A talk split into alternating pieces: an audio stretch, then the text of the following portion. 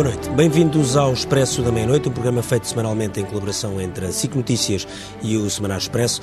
Numa semana muito marcada, naturalmente, pelo coronavírus. Não é disso que vamos falar aqui hoje, porque será seguramente tema de muitos Expressos da Meia-Noite, foi também uh, do último. Vamos tentar olhar para um tema que não pode uh, passar uh, despercebido, mesmo quando há acontecimentos de dimensão global. Estamos a falar da suspeição que de repente aterrou sobre a justiça, sobre a justiça portuguesa nomeadamente os juízes com notícias e fortíssimos indícios de eh, suspeição na manipulação de sorteios e também de corrupção de juízes. São alguns casos absolutamente circunscritos para já, mas que levantam enormes suspeitas e dúvidas sobre os processos judiciais, alguns deles importantes, e também sobre sentenças que eh, já foram eh, decididas no passado. É uma situação inédita na justiça portuguesa, pelo menos nunca, teria, nunca tinha sido conhecimento de ninguém, e que põe em causa muita coisa. Já houve demissões, mas os processos vão uh, prosseguir e, obviamente, algumas consequências seguramente vão ter que acontecer. Connosco estão o Ricardo Sá Fernandes, que é advogado e especialista em processo penal, Susana Coroado, que é vice-presidente da Associação Transparência e Integridade e investigadora do Instituto de Ciências Sociais, o Eduardo Damas, jornalista, diretor da revista Sábado e autor do livro Corrupção, breve história de um crime que nunca existiu, e o Manuel Ramos Soares, que é presidente da Associação Sindical uh, dos Juízes Portugueses. Eu começava por si, Manuel Ramos Soares, nós amanhã no Expresso temos uma entrevista com o presidente do Supremo Tribunal de Justiça, é o topo da, da hierarquia, e ele, questionado sobre a confiança na justiça, diz que perdeu-se num ápice. Sabendo nós que a confiança na justiça já não era grande coisa, o que eu lhe pergunto é como é que se consegue reparar isto? Bom, a confiança, toda a gente sabe que demora anos a construir e perde-se, pode-se perder em segundos e depois demora no novamente muito tempo a recuperar. Eu diria que já passámos a fase 1 e 2 e agora estamos na fase 3, que é muito importante. A fase 1 foi o choque. De repente entraram-nos em casa notícias muito perturbadoras. A fase 2 foi a reação do sistema. O sistema reagiu, eu diria que rapidamente. Levou agora... 15 dias. A primeira reação tá do Conselho Superior ser meia hora... à notícia da visão demorou 15 dias. Claro, foi preciso haver uma investigação, certamente não completa ainda, mas as coisas não se fazem em meia hora. E agora estamos na fase em que o Conselho está a investigar, que é uma fase importantíssima. Porquê? Porque é preciso que todos percebamos, ponto um, qual é o prazo. Nós todos temos que saber quando é que o Conselho chega a uma conclusão. Depois vamos ter que, acho eu, e espero que seja assim, e peço que seja assim, o Conselho produz um relatório escrito, circunstanciado, que explique exatamente que diligências fez, onde é que as fez, que separe as coisas, que diga detectarmos estes erros, mas são erros de gestão, que não têm nenhum indício de corrupção ou de atos estranhos, detectarmos estes ou não, que nos causaram dúvidas e estamos a investigar estes e um relatório que também aponte soluções para o futuro, que diga... Ao mesmo tempo há processos judiciais a correr onde podem alguns destes juízes estar envolvidos. Com certeza, mas repare, mas até o momento em que não haja a suspeita sobre um juiz, não há nenhuma, nenhuma razão para que o juiz não esteja, eh, seja inibido de funções. No caso dos juízes, dos três juízes que já estão com um processo disciplinar, a explicação que me pareceu que o Conselho deu e hoje o Presidente Supremo também me pareceu que aponta no mesmo sentido, é que para que um juiz seja suspenso no âmbito de um processo, é preciso que o inspetor detecte indícios de uma infração que provavelmente termina numa expulsão ou, ou pelo menos numa, numa suspensão de funções e deve propor, se detectar esses indícios, deve propor uma suspensão. E, havendo essa proposta, o Conselho, naturalmente, deverá decidir. E eu acho que, se houver indícios de que determinado juiz se deixou corromper, peço desculpa, não há mas nem mesmo mas é para suspender, acho eu, se os indícios existirem, se forem fortes. Enquanto não há provas não, nem, do que é que na realidade aconteceu, o Presidente da relação uh, demitiu-se, mas não foi suspenso de funções. Pois. Como é que há garantia de que nenhum processo lhe vai parar às mãos? Mas, mas como é que tem garantia que eu... Repare, eu, eu, eu sou juiz, estou no tribunal, que garantia é que, se eu não estou a ser investigado, ou não há indícios, ou não, não, não se detectou ainda alguma coisa errada que eu, que eu tenha feito, não me vão suspender a mim só porque acham que pode haver, eh, posso ter praticado algum ato. Quer dizer, o sistema, nós também não podemos entrar numa de disparar primeiro e perguntar depois. Porque depois de disparar a pessoa já morreu e depois a pergunta já pode não ter interesse nenhum. Quer dizer, as pessoas que estão em funções, se o Conselho detectou eh, razões suficientes para abrir um processo disciplinar, e fez bem, presumo eu, que se detectar agora no âmbito do processo, e espero que se detectar que seja rápido, que há razões para se, para se considerar que essas pessoas podem vir a ser punidas com uma pena expulsiva ou suspensão, o Conselho certamente suspenderá de funções, porque essa é a decisão eh, correta. Eh, Eduardo, eh, no artigo que tu escreveste, eh, que eu li há pouco, estava a relê-lo, tu falas destes casos, mas lembras algumas questões antigas, ou seja, que no passado o Tribunal da Relação e outros, outros tribunais da relação tomaram decisões Sim. que condicionaram muito o andamento de alguns processos judiciais, como quem diz, ok, temos estes casos, mas convém Sim. não esquecer o que pode ter acontecido no passado. Pois, eu acho que, enfim, o, o Dr. Manuel Salles aplicou bem a palavra choque em relação a estes casos. Uh, mas eu percebo porque é que o fez, porque de facto eles irromperam agora com esta carga fortíssima em termos indiciários e que vem do processo Lex em grande medida do, do envolvimento do Dr. Rangel.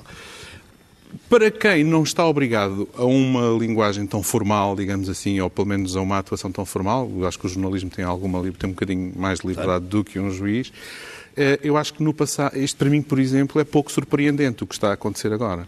Porque eu sempre lidei no passado, em alguns aspectos, no passado passado muito com coisas ligadas ao futebol, por exemplo, em que no, no quadro do apito dourado, por exemplo, havia investigadores que faziam as contas em relação ao, a, a, ao Tribunal de Relação do Porto e de Guimarães, se valia a pena fazer recursos para lá, porque aquilo dava praticamente uh, resto zero. Não, é, não, não, ou seja, não era possível fazer um recurso em, em, em alguns desses processos, porque iam, o Ministério Público, o Estado, ia perder necessariamente. Era uma realidade muito opaca, conhecida, mas opaca, dada a dificuldade de escrever sobre matérias eh, que envolvem. Há dois aspectos eh, do pós-25 de Abril que têm a ver com a justiça escrever sobre juízes ou escrever sobre militares é uma coisa, como sabemos, muito complexa. Foi, tradicionalmente, muito complexa. Mas, no entanto, esses casos existiram. O envolvimento, por exemplo, o Conselho já teve, tendo deliberações antigas, o Dr. Manuel Soares, aliás, escreveu um artigo recente muito importante sobre esse ponto de vista, sobre o envolvimento de juízes no futebol, por exemplo. Há deliberações antigas, penso que nunca aplicadas, que aconselhavam ao não envolvimento de juízes no futebol, dos órgãos jurisdicionais da Liga e da Federação. No entanto, isso aconteceu mesmo depois do Conselho se ter pronunciado. O que eu quero dizer é que depois, enfim, tivemos aquele caso extraordinário da face oculta, não é? Em que uh, o, o, praticamente o mesmo objeto do que aqui está em causa, que é a questão do sorteio, a questão do sorteio é decisiva, ou seja, se eu controlo a distribuição, em grande medida posso controlar o resultado, não é? Uhum. Em abstrato. Uh, e isso não é de agora, isso sempre Mas qual aconteceu. foi a história do face oculta? A face oculta, a discussão à volta de quem é que tinha a competência objetiva para investigar um engenheiro Sócrates ah, na altura. Aquela questão, e aquela questão uh, jurídica interminável, não é? Não tinha a ver só com as escutas, sei, tinha, a ver, com que, que, que era o, o, caso. o juiz de instrução em concreto. As não escutas é, é porque poderia... era uma peça fundamental. Sim, é, é, é, um, é uma comparação, digamos, a um nível. Um, um, apesar de tudo, é mais, eu, apesar de tudo, acho mais complicado do que se está a passar agora. Do que aquilo foi uma discussão em público, praticamente. Em relação ao que está a passar agora, portanto, esta soma de pequenos episódios e de pequenos factos e de grandes episódios, mesmo em relação a, a algumas destas pessoas que estão agora envolvidas, o Dr. Rangel, eu acho que o grande erro do sistema judicial, até neste caso, foi ter ignorado demasiado tempo alguns alertas que eram muito evidentes. Uhum. Uh, em relação, por exemplo, ao Dr. Rangel. O Dr. Vaz das Neves, que é uma pessoa que eu conheço há mais de 30 anos e que, enfim, era uma pessoa para mim, e é uma pessoa ainda acima de qualquer suspeita. No entanto, deu alguns sinais, tendo ele a posição institucional que tinha, não é, como Presidente da Relação, ele foi testemunha do Dr. Rangel em processos disciplinares e em processo de crime. O processo que uh, o Correio da Manhã perdeu, ganhou, Uh, ganhou com a absolvição, mas depois perde na relação, o Dr. Vaz Neves foi testemunha. Uh, e, portanto, e a seguir isso não o inibiu... E esse é um dos processos que foi esse sorteado é um processo, sim, exatamente. com aspas. Esse, e isso não o inibiu de participar ativamente depois na distribuição uhum. do processo na relação. É, é, quer dizer, é, quando chegamos a este patamar, é, a coisa torna-se muito complicada, porque é, estamos aqui a falar de uma questão central do Estado de Direito Democrático, que é a questão da, da, da independência, da imparcialidade e da confiança dos cidadãos na justiça. É uma questão absolutamente central que está concentrada baseada no princípio do juízo natural e, portanto, tem a ver com a distribuição. Tem proteção constitucional, portanto, aqui juristas que são melhores do que eu podem explicar isso. Mas estamos a, estamos a falar de uma questão absolutamente central. Não é da justiça, é do Estado de Direito. É do Estado de Direito. E, portanto, o que eu quero só, para acabar, é uh, isto não é uma questão interna da justiça. Eu acho que isto é uma questão do regime. Uhum. E acho um bocadinho cínico se alguns atores políticos olharem, começarem a olhar para isto como ah, isto é uma coisa deles e agora temos aqui intervir por cima e corrigir alguns aspectos, porque na verdade, historicamente, todos os partidos com vocação de poder em Portugal e que estiveram no poder procuraram os seus aliados no sistema judicial e alguns conseguiram, outros não conseguiram tanto e isso refletiu-se na, na distribuição, no resultado, nos recursos, cirurgicamente refletiu-se. Mas repara, voltando à distribuição dos processos, eu gostava só de perguntar aqui ao Ricardo Sá Fernandes. Hoje ouvimos o advogado de Armando Vara aproveitar, aproveitar para reafirmar aquilo que já tinha dito, que é que acha que no caso dele também houve viciação na escolha dos juízes. E José Sócrates veio dizer a mesma coisa esta semana. Acha que esses processos podem ficar fragilizados por este escândalo, sabendo nós que estamos à beira de saber se José Sócrates vai ou não ao julgamento? Eu, nesta semana, tive várias situações em que clientes ou ex-clientes me telefonavam dizendo eu quero saber se, no meu caso, uh, o processo foi bem distribuído ou não foi. Eu desconfio que, olha, uh, até na face oculta, não só nesta, nessa fase lá que envolveu o Dr. Orelha Nascimento, mas na própria distribuição ao juiz que presidiu o coletivo. Portanto, hoje, em, hoje nesta semana, eu tive, e imagino que isto multiplicado por N advogados, essa suspeita... É um é vírus suspeita, que alastra é também. É um vírus que alastra. Portanto, é. como é que se combate isto? O problema é como é que se combate isto. Uh, vamos lá ver. Uh, eu acho que os portugueses, uh, é, é, pelo menos é esta a minha sensibilidade, nós podemos confiar na maioria dos juízes que temos. Na larga maioria dos juízes que temos. Assim, não quero dar uma porcentagem, 90%, 85%, 92%, não sei. Mas as pessoas têm que olhar e perceber que podem confiar na larga maioria dos juízes uhum. que têm. Mas não podem confiar em todos.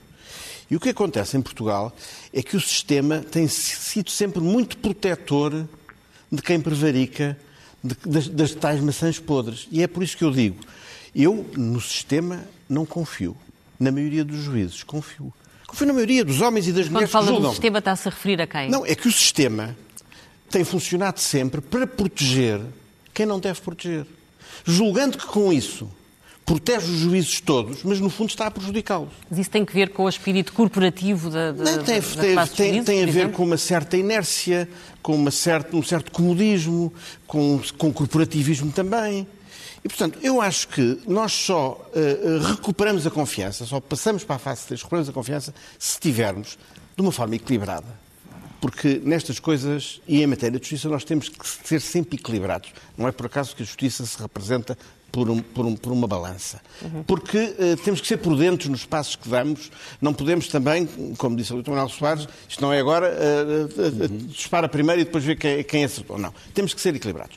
Mas há algumas coisas em que eu defendo uma posição de tolerância zero. E vou-lhe dar dois exemplos que eu acho que são matérias em relação às quais podíamos ter tolerância zero. Uma é as distribuições na primeira instância, na relação e no Supremo passam a ser públicas. Todas. Qualquer pessoa pode ter o direito de ir ver à primeira instância, à relação e ao Supremo, bem, a não ser com, com certeza aqueles casos excepcionais de crimes de menores, sexuais, enfim, aqueles casos que têm que ter uma, uma certa proteção de privacidade, mas tirando esses casos excepcionais, as distribuições passam a ser todas públicas e qualquer pessoa, um jornalista, uma pessoa interessada, uma parte, vai ao processo e como é que isto foi distribuído. Estavam lá todos, quantos é que estavam para poder ser distribuídos, como é que, para poder, no fundo, este é o primeiro passo. Segundo passo, as decisões dos tribunais superiores. Passam todas, as decisões de mérito, passam todas a ser publicadas. Que é uma coisa que hoje não acontece. Hoje há um critério, uma escolha, eh, que eu não percebo bem como é que se faz, mas eh, eu suponho que tendencialmente tem a ver com a importância das decisões, mas isso tem sempre um pressuposto que é quem escolhe as decisões, que vão para uma base de dados, escolhem-se algumas, as mais importantes, as mais. Ora bem, a única forma de ultrapassar o problema da desconfiança sobre o que se passa é as decisões passam, as decisões dos tribunais superiores, as decisões de mérito, uhum. passam todas a ser uh, uh, uh, publicadas. Estes dois passos se o Conselho Superior da Magistratura e se, enfim, quem tem que legislar, não sei se isso passará por ter que se legislar sobre esta matéria, estes, e podia dar mais exemplos, mas acho que estes dois toda a gente percebe e são muito claros. Alteravam. Distribuições públicas, todas as decisões são publicadas. Acho que isto é, sobre esta matéria, a minha posição era transparência absoluta, tolerância zero, para a falta de transparência. Susana, os, os, portugueses vão tendo uma opinião que enfim, vai variando, obviamente, sobre as instituições, naturalmente também sobre a justiça. Há sondagens que saem com alguma eh, regularidade. Uh, há uns tempos, porque também porque houve alguns casos, está a decorrer alguns casos contra os poderosos, estou a generalizar muito, a imagem da justiça melhorou de forma relativamente evidente, porque as pessoas perceberam uh, que, que, que, não havia, que, enfim, não havia propriamente impunidade. De repente, temos casos onde há juízes sob suspeita suspeita do ponto de vista judicial, caso do Rui Rangel é o caso mais evidente, e depois uh, uh, agora a próprio sistema de justiça de distribuição de processos que de repente também está sob suspeita. Na sequência desse caso descobriu-se uma série de outros casos, três processos pelo menos que estão uh, sob suspeita. isto é uma coisa, visto de fora e para, para a área que acompanha, é uma coisa que é recuperável, que vai deixar marcas muito profundas ou não? As duas coisas, acho que, acho que pode acontecer as duas coisas. Os estudos do Eurobarómetro uh, têm mostrado que uh, a confiança dos portugueses na, na justiça está, está abaixo dos 50%, mas ainda assim estava, estava de facto uh, em crescimento. Em 2010, por exemplo, a confiança estava a 28%. Portanto, houve, houve, uma queda abrupta e que depois então foi, começou... Foi crescendo nos últimos anos. Ah, agora, de facto, em, em, em 2010, que eu me lembro, a questão era mais, se calhar, uma questão de, de, da crise financeira, portanto, podia haver uh, um... E quando comparava com outros países era má, não era? Sim, sim, sim. Por exemplo, nos, nos, nos países nórdicos, a, a, taxa é acima dos 80% de confiança na, na, na, justiça. na justiça. Portanto, Uh, temos, mas até agora era sobretudo uma questão de a justiça é lenta, a justiça não nos serve, claro. mas não, não, não é este Agora nível. subimos uns degraus. A Susana escreveu um artigo eh, interessante eh, onde eu li mais ou menos isto, que as pessoas uh, confiavam, duvidavam muito dos juízes, mas confiavam muito das pessoas do futebol, onde se passam casos de enorme corrupção. Sociologicamente, o que é que é melhor? É acreditar em alguns ou é suspeitar de todos? Uh, pois, não, não, não, sei que, não sei que lhe diga. Não é, quer dizer, a confiança eu, eu, eu, nas instituições, não é? As pessoas têm que acreditar em alguma coisa. A descrença uh, total uh, é uma coisa sociologicamente perigosa, não é? Pois, precisamente, e, e aliás, em, em, em, países onde há mais confiança social, há menos corrupção. Uhum. portanto, é, é, um pouco também alimenta-se alimenta um ao outro. Ah, agora, de facto, aqui vai ser, ah, vai ser difícil, até porque nós também não, ainda não percebemos muito bem, não é? Há, há, imensa coisa, não percebemos, ah, afinal, como é que funciona o, o sorteio, uhum. uh, se, se, dá para ser manipulável ou não, se dá para de vez em quando fazer o sorteio de forma manual. Era, era, importante também que o Ministério da Justiça viesse, uhum. viesse esclarecer. Pois, Manuel Soares, percebemos uma coisa, uh, percebemos que a classe política ficou uh, um pouco embatucada com todo este processo, praticamente não houve declarações de políticos, Sim. a Ministra da Justiça disse pouco, o Presidente da República também, o Primeiro-Ministro idem. Uh, como é que interpreta este silêncio de, de, dos principais responsáveis? Não diria que houve silêncio, houve cuidado, isso notou-se. não tenho uma interpretação especial. Mas silêncio, houve um silêncio cuidadoso. Houve um silêncio cuidadoso ou um cuidado silencioso. Houve, houve, de facto, prudência. Ou seja, os políticos, os partidos, os responsáveis políticos, não começaram a disparar imediatamente e, portanto, tiveram declarações prudentes. Eu penso que resulta da circunstância de, no momento em que se descobriu que existiam indícios fortes de problemas, é prudente para quem tem responsabilidades não começarem a dizer que aconteceu isto ou aquilo sem os factos se apurarem. E, portanto, eu acho que isso para os cidadãos também é tranquilizador ver o Presidente da República, o Primeiro-Ministro, não vão, não fazia sentido dizerem vamos correr com o juiz A ou com o juiz B. Uh, não sei se é a ideia de que a justiça é o que é da justiça, porque isso concordo com os A, mas isto não é justiça, isto é um problema político do país todo. Portanto, isso é verdade, quer dizer, isto ninguém acha que este problema é um problema lá da, da Casa da Justiça e que eles fecham a porta e tratam disso sozinhos. Não. Aliás, um político, líder do PSD, que anda há muito tempo a falar disso, que a crise é do regime e que é preciso mexer na justiça e tem defendido que é vital uh, abrir o universo de, dos órgãos da, Justiça a pessoas de fora. Portanto, ele, aliás, falou de uma proposta que seria abrir o Conselho Superior do, do, do Ministério Público a pessoas que viessem de fora do meio judicial. Acha que isso era favorável? Repare, o Conselho Superior da Magistratura, hoje, tem nove membros, dois designados pelo Presidente da República e sete designados pelo Parlamento. Cabe na cabeça de alguém, não são juízes, são juristas de mérito, professores, advogados, cabe na cabeça de alguém razoável, informado, achar que estas sete pessoas vão para o Conselho para varrer o, o, o lixo para baixo do tapete uhum. e para proteger os juízes. Isso não, não tem sentido. O órgão tem dificuldades de funcionamento porque é um órgão pesado, são 17 membros, todas as competências estão no plenário, não há uma entidade executiva, é um órgão cujo funcionamento tem problemas. Mas não é possível dizer, e eu acho que há 20, 30 anos, 40 anos, talvez pudéssemos dizer, numa fase, eu diria, de arranque da nossa democracia, que o sistema se autoprotegia. Aceito isso. Tenho dúvidas em achar isso hoje, porque eu olho para que eu já fiz parte do Conselho em 2001 a 2005. Participei em inúmeras deliberações. É evidente que as, as pessoas que estão no Conselho, quer os juízes, quer esses membros de designação política, quando detectam casos que são graves, atuam. E nós temos, já tenho dito este número, que é um número verdadeiro e é impressivo, em 17 anos foram expulsos 33 juízes. É evidente que o Conselho Superior da Magistratura não, não sobe um palanque cada vez que expulsa um juiz do sistema para fazer um comício e dizer, estão a ver, nós não somos corporativos, já expulsámos mais um juiz. Mas este número é um número que existe e não podemos olhar para... Agora não tenho os números exatos, umas dezenas largas de medíocres, de classificações medíocres, uhum. que dá imediatamente origem a um processo disciplinar para perceber se essa pessoa tem condições para ser juiz. Talvez pudéssemos todos olhar melhor, às vezes, para os relatórios que o Conselho produz todos os anos e apresenta à Assembleia da República, para, de vez em quando, podermos falar com mais conhecimento. Eu suponho que o que quis dizer não, não, foi bem a, não foi bem a questão que abordou. O que, parece que é o Rui Rio, é o Rui Rio, fala, sim, é. e eu há muito tempo que defendo isso. O problema não é não é a, a, a, independência, com certeza, que Sim. têm os membros eh, da Assembleia da República. O problema é serem membros todos designados juristas. pela Assembleia. Serem todos juristas. Mas isso a lei não obriga. Não, o que, eu estou a dizer, não, o que eu estou a dizer é que é preciso deixar entrar no mundo da justiça, e seguramente nos conselhos no fundo. superiores, pessoas que não são juristas. É. Porque uh, uh, há, uma, há uma cultura de formalismo como eu digo, temos que sempre ter equilíbrios. Não podemos eliminar os formalismos todos, não é?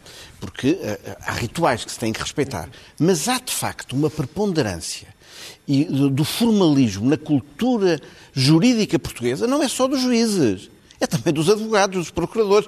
Então, a nossa comunidade é uma comunidade com um peso do formalismo que é estranho, que não é comum noutras, noutras ordens jurídicas eh, e que leva que, por exemplo, muitas decisões em Portugal são sobre questões processuais. Só basta ver o que é a abertura do ano judicial, ah, que é uma cerimónia ah, é. absolutamente parada no Pronto, tempo, do formalismo. Eu digo é que é preciso entrar pessoas, é preciso olha, irem jornalistas, Sim. sociólogos, psicólogos, eh, médicos, para estes Investigadores? órgãos, para os arejar. É, é, preciso deixar entrar. Quem tem a chave que é... abre essa porta é o Dr. Rio e os partidos políticos, porque eles é que elegem na Assembleia da República os representantes eu, eu, e a lei não, eu, não eu estou impede. de acordo com o que o Dr. Rio já, eu digo isto já há muito tempo. É preciso arejar estes órgãos. Porque nós, que somos juristas, temos uma propensão para nos fecharmos sobre, no... sobre as regras da nossa própria cultura. Mas, mas, e isso é muito negativo. Diz, diz. Não, mas há uma coisa, pegando no que o Dr. Manuel Soares disse há pouco, o que é interessante é que estes 33 juízes que já, já com, com, o Rangel e a Fátima Galera. Exatamente, exatamente. esses dois. Não, é, é, seria um pouco Expulsos injusto não reconhecer que nos últimos 20 anos vá, as coisas mudaram bastante. Eu ainda me lembro do tempo em que as inspeções eram uma coisa completamente opaca, impossível. Hoje em dia isso não é verdade e os resultados são completamente diferentes. Por exemplo, ah, as ordens profissionais de, de profissões liberais, por exemplo, não conseguem, a ordem dos advogados, a ordem dos médicos, não conseguem exibir este, este valor em matéria de exercício do poder disciplinar. Portanto, o ritualismo da justiça só por si e o formalismo não explica tudo, porque apesar de apesar de tudo, para quem conhece o sistema um bocadinho, eh, as coisas mudaram alguma coisa. E, aliás, há outra, eu sei que o Ricardo conhece, mas não estou... Agora, há uma outra coisa em relação a este caso concreto que eu gostava de dizer, que é assim, que é Nós estamos a falar de três casos, de três e de três, duas, três situações em Três concreto situações. de distribuição Uma, uma é do caso. Mas, sim, do uma, caso uma, do Zé uma Veiga, tem a ver com o, com o Correio da Manhã. com o Correio da Manhã, outra que, aliás, aí- Outra com o Zé Veiga. que na minha perspectiva, esse caso, eh, que é caso julgado já, levanta uma outra questão que também seria interessante de ver, que tem a ver com os recursos para o Supremo. É porque se eh, os recursos para o Supremo foram de tal modo limitados que se esse caso em concreto não tivesse essa, aberto essa possibilidade, morria na relação e o Correio da Manhã era condenado, bastava baixar um bocadinho o valor da, da indenização, que era Indenização. 50 mil euros. E já não- Portanto, eh, quer dizer... E é não que- podiam ter recorrido. Exatamente. Mas é um, é um caso do- é um caso que envolvia o Correio da Manhã, é um caso que é o do, do Zé Veiga. Exato. E segundo os prestes aqui, há um, o terceiro caso é uma coisa com, o- com o Álvaro Sim, é, Mas- esses, esses canais de respiração, que no fundo são garantísticos para o cidadão, são fundamentais e essa reflexão é fundamental de fazer. E eu vou acabar com esta. Em relação ao caso concreto, propriamente dito, à relação de Lisboa, é preciso ter em conta outra coisa. Quer dizer, nós estamos todos a falar disto, do Rangel, etc. Mas houve um caso muito mediático da Operação Marqueso, a defesa do engenheiro Sócrates eh, fez uma opção de recurso reiterado para a relação, fez dezenas de recursos para a relação, para o Supremo e para o, e para o, e para o, para o Tribunal Constitucional, inclusive. Na relação, o processo passou por mais de 30 juízes. Portanto, se houvesse uma forma, digamos, de, utilizando uma linguagem vulgar, de martelar um processo daqueles a favor dos interesses do Estado ou do, ou do Ministério Público ou de quem acusasse, se houvesse uma conspiração de interesses ou, enfim, uma conjugação de interesses, não digo conspiração, uma conjugação de interesses no sentido de tratar aquele caso de outra maneira, eh, o resultado não teria sido este. Houve, houve- que é um resultado altamente plural. Houve mais de 30. ju- ju- penso, penso que na prática, no, no futuro, no julgamento, pai, 80% dos juízes da relação estão inibidos de vir a intervir naquele caso porque intervi- tiveram intervenção na fase de inquérito. E aí. O único momento em que a coisa levantou dúvidas foi quando exatamente houve uma decisão favorável a José Sócrates, com, não é por ser favorável, mas com todos os ingredientes que existiram em relação à intervenção de, de Rui Rangel. É preciso, e volto a regressar um bocadinho à balança, acho eu, à ideia da balança. Susana, há uma questão que é, para além de estarmos a falar de uma questão de suspeitas de viciação, corrupção, etc., enfim, podemos chamar o que quisermos para já nesta fase, eh, depois olhamos para os casos em concreto e os casos envolvem sempre, bem, um caso é um de um próprio juiz contra um jornal, neste caso o juiz Rui Rangel, o outro é o caso de um empresário de futebol muito conhecido, que é o Zé Veiga, e o terceiro é, o, é um caso que envolvia eh, uma série de, de bens imóveis e não só, eh, imóveis eh, arrestados no valor de 80 milhões de euros a Álvaro Sobrinho, portanto outro grande empresário ou banqueiro, ou o que lhe quisermos chamar, neste caso angolano. Portanto, o que, o que aqui a questão é, não é só a questão da viciação, é depois quem são as pessoas envolvidas, que chegamos à questão dos poderosos, que é um dos problemas mais complicados depois aos olhos da, da- da- enfim, da opinião pública. Sim, precisamente porque, porque é uma questão de acesso. Quem é que, quem é que tem acesso a, a estes juízes? São, são os poderosos, não é, não é naturalmente o, o- o cidadão co- comum. Ah, Portanto, ah, inevitavelmente há, há este problema. E que depois também levanta outra questão, que é, ah, nós temos, nos últimos anos, temos, temos visto vários casos de corrupção, várias investigações. Mas durante muito tempo isto, isto já acontecia e sabia-se e não acontecia nada. E, portanto, a pergunta é, isto, isto era sistémico, havia este, este sentimento de impunidade, porquê?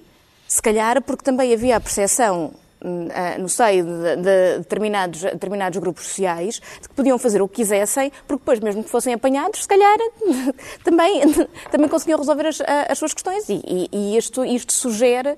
ah, Resolviam-nas um entre eles, não é? E- Exatamente. Há historicamente proximidades excessivas que não podem acontecer entre o juiz. Eu, o juiz, eu defendo Claro. um bocadinho. Esse é o problema. Eu, o jornalismo também defende um pouco isso. Tem que haver contacto e tem que haver distância, sobretudo em relação a determinado tipo de interesse. Tem que haver contacto quando há necessidade de contactar, Claro.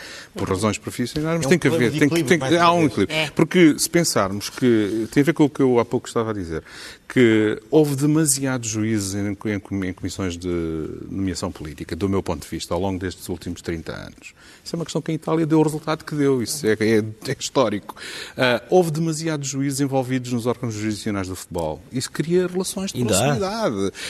A história do Álvaro Sobrinho, que, estás a- que falaste, e bem, é de facto nos corredores, eh, em 2015, salvo erro, 2014, 2015, uh, talvez até antes, uh, mas quando esse caso começou e quando houve essa intervenção do arresto, isso é evidente que é conhecido de muita gente, não é? Que a discussão sobre a interpretação jurídica desse, dessa questão, que é saber se é, o branqueamento é um crime autónomo ou se implicava a história do crime precedente, que foi mais ou menos aí que foi consolidada a teoria, Sim. em certo sentido, isso deu, enfim, conversas de toda a espécie, de corredores. O Dr. Carlos Alexandre recebeu, isso penso que foi publicado na altura, mensagens muito claras, muito simpáticas, mas muito claras, no sentido de dizer, oh, doutor, não insista muito nisso porque isso implica o crime precedente. Ou seja, para que o, branque... o branqueamento tem que ter um crime uh, precedente de, de, de, de, Se estás a branquear corrupção, disto é e daquilo. Conseguiste é? de forma ilícita. Pronto. Eh, e neste caso concreto foi em Angola e não vale a pena o esforço, portanto é impossível. E, portanto, isso criou ali uma situação muito complicada que deu. Eh, e os personagens são mais ou menos os mesmos envolvidos nestas coisas, só que, enfim, na altura não era possível escrever isto de outra forma, hoje é, possível, hoje é possível abordar de E se de repente se vê isso... que estes casos são viciados, pode-se reverter as decisões judiciais? Eu acho, que, claro. eu acho que os juristas que aqui estão. eu sei, eu sei responder claro, sim, isso. Se foram, mas... se foram, praticados crimes, com certeza claro. que sim. Depende. Se há processos de revisão, não é? É, exato, tem que ser um, um, Agora, eu. É isso que José Sócrates e Armando Vara devem querer dizer quando põem os respectivos advogados. Eu, acho que uh, isso tem que ser feito. Na, na, na, na, tal, na tal fase 3 tem que ser feito. Nós, eu acho que tem que. Pois há quatro. Pois há quatro. Qual é punir, quatro? é punir. É punir. É, é, é fundamental. Punir. Claro. Uh, mas agora na fase 3 tem que se fazer um levantamento de todas as distribuições manuais que ocorreram nos últimos 5 anos ou 10 anos. Tem que se perceber, porque eu devo dizer, eu ainda hoje, ainda agora... Mas essa auditoria deve ser externa ou deve ser feita internamente? Bem, eu, enfim, eu, eu, nessa matéria acredito que o Conselho Superior da Magistratura, acredito que há juízes para fazer essa investigação. Acho que não é preciso ir buscar ninguém de fora. Sinceramente, acho que é, é mais uma vez uma questão de equilíbrio. Não é, acho que não é preciso. Agora, tem que haver uma, uma investigação. Vai às distribuições manuais da relação e do Supremo, das relações e do Supremo dos últimos 10 anos. E vê-se quando é que houve distribuições manuais. Porquê é que houve? Porquê, quer dizer, porquê é que há distribuições manuais? Dizer, eu devo dizer que, neste caso, eh, que eu não sei, eh, quer dizer, até custa-me a acreditar, porque, enfim, eu devo dizer que tinha pelo, tenho pelo Dr. Vaz das Neves a mesma uhum. consideração que uhum. o Eduardo. Custa-me a acreditar, quer dizer, eu fiquei até um bocadinho, uh, ainda me custa a acreditar, como, se, se for verdade, se for verdade, custa-me a acreditar que seja verdade, mas, enfim, as coisas estão como são. Mas como é que é possível? Como é que é possível dentro do sistema, porque a gente sabe que há distribuições manuais, quando o processo tem que parar ao mesmo juiz, porque o juiz já julgou, remandou repetir o julgamento, o julgamento, há distribuições manuais que têm que existir. Agora, Central, durante muitos pronto, anos, teve um pronto. juiz. Agora, eh, como é que é possível, num caso destes, eh, um, aquilo que contam, o juiz telefona para, para eu não distribuo já. Como é que isto é possível? Eh, porque isto, se isto aconteceu assim, uhum é sinal de uma doença um bocadinho mais profunda. profunda. É porque aconteceu mais vezes. É porque isso deixa uma pegada informática dizer, evidente. Se isto aconteceu assim, se isto é possível, eu acho isto uma coisa. A minha tese é que aconteceu uma enorme gravidade. Num setor circunscrito. Manuel Soares, como é que é possível uh, uh, alugarem as instalações do Tribunal da Relação para arbitragens não, privadas? Não foram alugadas, foram emprestadas. Ou seja, alugado implicaria um pagamento. Não estou a dizer que está bem, estou só a dizer que há uma diferença. Foi uma Parece... surpresa ouvir falar desse, de, Com certeza. dessa prática. Eu não sabia que isso podia sequer acontecer e que passava pela cabeça de alguém fazer isso. Antes mas pronto, sido alugadas. Mas a, eh, a vida vai nos ensinando a, a, a, estar precavidos contra as surpresas. Os presidentes dos tribunais e das relações têm possibilidade de ceder as salas e claro. as instalações para certas iniciativas. Eu já, como Presidente da Associação, já organizei iniciativas nas salas das relações e que não, não pagamos nada e, e, e que acho que está certo, ninguém contesta isso, mas não é atividades privadas onde se jogam milhares ou milhões de euros. Isso é, no mínimo, pouco cuidadoso. Tenho dúvidas em dizer que é ilegal. Mas é, no mínimo, pouco cuidadoso. E se não for ilegal, pelo menos não é ético. Porque é, misturar uma pessoa que vai depor a um tribunal da relação de Lisboa num julgamento privado, onde um juiz terá recebido 280 mil euros e depois vai para casa e diz: Ah, fui à relação, estive num julgamento. Uhum. Quer dizer, as pessoas nem percebem que estão num julgamento que tem outra natureza, não é um julgamento produto. Portanto, isso não é minimamente cuidadoso. Mas muito mais grave que isso um milhão de vezes mais grave que isso é alguém poder ser pago Sim. e violar o dever de exclusividade. Isso é totalmente inaceitável. Eu ontem falava com uma colega e dizia eu devo ser muito ingênuo. Quer dizer, nem sequer me passou pela cabeça que houvesse juízes que possam achar que podem desenvolver atividades paralelas à judicatura, torneando um princípio absolutamente básico que qualquer juiz sabe que existe, que é eu venho para esta carreira com 25, 28, 30 anos, vou viver do meu salário, muito ou pouco, é o que tenho até morrer. Quer dizer, isto é tão evidente e, portanto, eu diria que esta questão, que não, não é igual à questão da distribuição, mas é uma questão de integridade absolutamente central. Nós não podemos ter juízes que torneiam o sistema para ganhar mais dinheiro do que aquilo a que tem direito. E quem fizer isso está a cometer faltas, a meu ver, das mais graves, pode cometer. E o Conselho está a investigar isto também. E bem. E se termos agora um salto para a magistratura do, do Ministério Público e podemos ter aquilo que se passa no chamado TICão, portanto, no, no tribunal que tem os, os, os processos mais pesados, uh, é possível ter um juiz que, te, que, está quase sozinho a tratar de todos os processos? É possível, mas está mal. Uh, o, o, TIC não devia ter Portanto, nenhum, nem dois, nem três. a exclusividade do processo marquês Ouça, e agora temos... Não, nenhum, nenhum tribunal, a meu ver, está bem organizado quando tem dois ou três juízes ou um juiz. Porque isso é errado. Isso permite às polícias tentar adivinhar quando é que está o juiz que gostam mais. Uhum. Permite ao Ministério Público, em certas circunstâncias, achar que se for o juiz já pode ter mais êxito. Portanto, uh, aquele tribunal só tem três soluções, uma má e duas boas aliás, duas más e uma boa. Uma má é ficar como está, outra má é extinguir, porque eu também não acho que se deve ser extinto. E, e depois, ou aumentamos as competências do Tribunal para ter mais processos e poder ter mais juízes, ou então vamos fundir aquele Tribunal com o Tribunal de Instrução Criminal de Lisboa, onde estão oito ou nove juízes, e em vez de ter dois juízes a tratar dos processos mais importantes, tem dez, ou oito ou nove. Quer dizer, porque, na verdade, quando nós temos um tribunal com um ou dois juízes, para além deste efeito da personalização excessiva, quer dizer, há o superjuiz, há o infrajuiz, quer dizer, isto não tem sentido nenhum. As, as pessoas hoje olham para as decisões do Tribunal Central de investigação criminal, não em função do mérito da decisão, mas da cara do juiz que a preferiu. Isso não tem sentido. Susana, uh, no, no, no, nas sondagens que têm sido feitas nos últimos tempos também pelo, pelo ICS para, e pelo ISCTE para, para, para a SIC e para o Expresso, olhando para uma, enfim, para a chamada série longa, há, há uma coisa evidente que é relativamente normal, que é as preocupações com o emprego e a, e a economia foram caindo, porque o ciclo era positivo. Uh, agora veremos com o coronavírus como é que corre. Uh, os da saúde foram aumentando, mas depois, mas há uma coisa que é que se percebeu muito nos últimos tempos, sobretudo depois do Family Gate, que foi a corrupção foi ganhando, foi chegando a um nível, uh, neste momento, se não me engano, nas últimas sondagens, já desde as, antes das legislativas, era a saúde em primeiro lugar e depois a corrupção. Essa recuperação, infeliz, neste caso, da corrupção para o topo das preocupações dos portugueses, deve-se a quê? Bem, bem, na altura, uh, de facto, houve um pico na, na altura do, do, Family Gate, portanto, agora é interessante perceber uh, nos, no, nos, próprios, nos próximos estudos de opinião se, se, se, a, se o problema se, manteve, se mantém. porque isso já tem quase um ano e manteve. Pronto, e, e, mas se vai manter no sentido de se vai agravar, se este, se este vai ter algum impacto. E, e, de facto, é possível que sim, porque agora se tocou no, numa área que, que, não se tocava antes, que ainda era assim o, o, o último, o último reduto. Mas, mas também também a questão é esta, é que uh, tem estado assim uh, há, já há uns tempos e, e, e não há, não há uh, reação, não há nada. mesmo, por exemplo, Sim, não há nada que atenue esse sentido. Não, e, não há ninguém, não há autoridade, autoridades públicas que, que, que deem alguma resposta. por exemplo, esta, esta, esta questão da ética, quer dizer, não, não há, ninguém liga a, a questões éticas em Portugal, mesmo, mesmo nos juízes, na, na questão dos do juízes, já o, o Grupo de Estados contra a Corrupção fez uma avaliação dos mecanismos de, de proteção contra a corrupção de, juízes, uh, deputados e, e, e procuradores e, e, diz que não há, uh, não há um código de, de, conduta, que há várias regras que são, que são pouco claras, que não, que não guiam efetivamente, e é por isso que depois acontecem estas coisas de, de juízes ligados a, a, ao uhum. futebol, de juízes que, que, que aceitam bilhetes de, de futebol, uh, de juízes que também, também ficámos a descobrir que têm empresas que afinal não podem ter, mas também uh, não, não, não havia controle.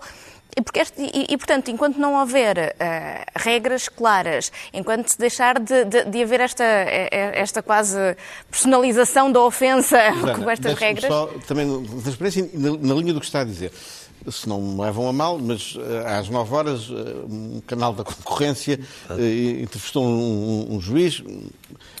O que eu quero te retirar dessa referência é o seguinte: o juiz disse juiz jubilado, disse: Eu acho que podia ser gerente da sociedade, porque não era remunerado.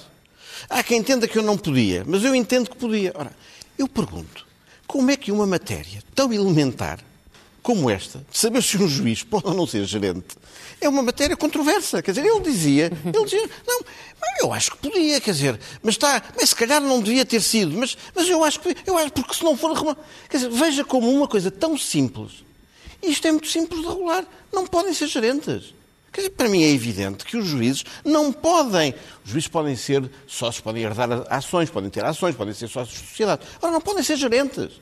Quer dizer, isto é tão simples. Mas esta dúvida existia na cabeça daquele senhor. Com uma grande E se calhar, eh, genuinamente, eu não estou a dizer que ele, não, que ele estivesse a fazer fita. Agora, isto tem que ser absolutamente claro. E, portanto, há certas matérias onde temos que ser claros, não podemos falar com, com linguagens dúbias.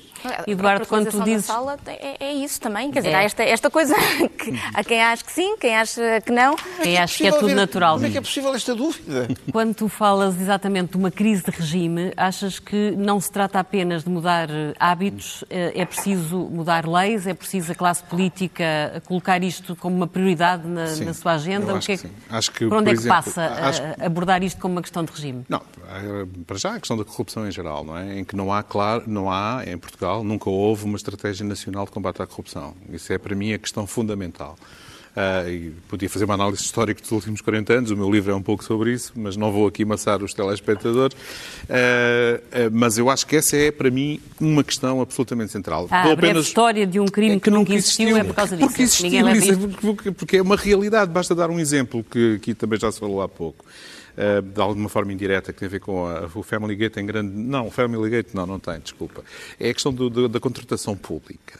Quer dizer, como é que é possível termos um código tão novinho, digamos assim, tão, e que é um progresso, porque antigamente as compras do Estado eram uma balbúrdia, no, na fase dos, nas maiorias do professor Cavaco, todos nos lembramos das empreitadas, hoje tens, hoje tens um das portal público, etc. Assim, Sim, mas quer dizer, melhoraram mas, muito já há uns anos. Em nome da transparência... Já, muito mais, já se consegue mas, ver muita coisa sim, que antigamente não claro, se é, é de facto um avanço do ponto de vista da, da, da, transparência, mas em nome da transparência manteve-se um nível de opacidade na contratação que é insustentável e continuamos a ter. Eu dou sempre o exemplo do Uber, que acho que, que se percebe facilmente Quer dizer, foi uma coisa extraordinária, que, que é uma homenagem quase à criatividade portuguesa de tornear a lei, que é uma lei novíssima, não é?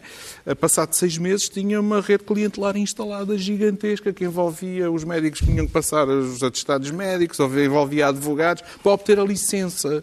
Uh, portanto, a, exigência do atestado do, do criminal foi relativizada e foram presos uma, foi presa uma data de gente. Nos últimos, no último ano e meio, dois anos, praticamente todos os meses, tem, enfim, as autarquias caíram, afundaram-se. Há vários processos muito importantes uh, que, que, que, têm, sobretudo, a ver com contratação pública e isto é espantoso. Eu acho incrível como é que não, o poder político, os partidos, quem quer formar alternativas de poder em Portugal, o doutor Rodrigo, por exemplo, não reflete mais sobre este tipo de situações que, de facto, depois, qual é o efeito prático que isto tem? É degrada completamente a imagem do poder político. Sim. Por exemplo, esse é um aspecto. Em relação à questão da justiça, eu acho que a justiça leva aqui um pouco a justiça leva um pouco por tabela nessa, nessa. Porque a justiça não é só o resultado dos seus atores propriamente ditos, do juiz, há o chamado legislador, que tem um, que é o poder político, são as maiorias eh, de, de ciclo político normal ou por vezes de circunstância oportunista que se formam na Assembleia da República para fazer leis. E essas leis, normalmente, quando são inaplicáveis, quando são.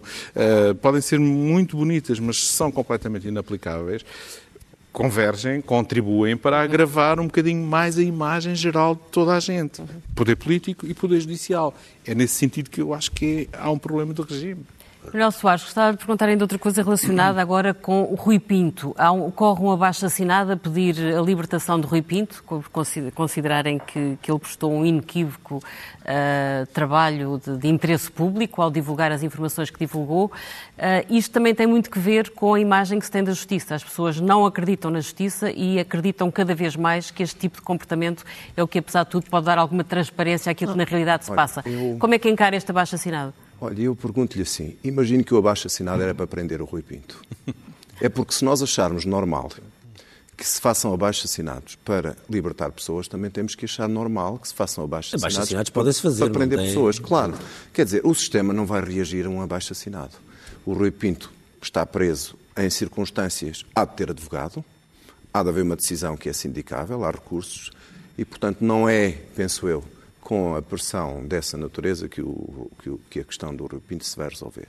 Não, não tenho. Só, Deixa-me só interrompê-lo. Eu subscrevi o, o abaixo assinado, não sei se há aqui mais alguém que Não, eu não subscrevi. Eu fiz a capa da sábado que a ideia, a ideia prendeu o Rui Pinto. A ideia, não é essa. A ideia é só manifestar. É um recurso uma... para o Tribunal da Opinião não, Pública. Não, não, exatamente. É uma, é uma, é uma posição pública de, de, de, de, uma, de uma certa indignação pela situação em quem concretamente ele está. E o senhor sabe se ele tem mails do seu escritório? Não, não, espere. Imagine. Não, imagine, não, não, não desculpe. E tendo cuidado, aliás, de dizer que se ele cometeu crimes, deve ser sancionado.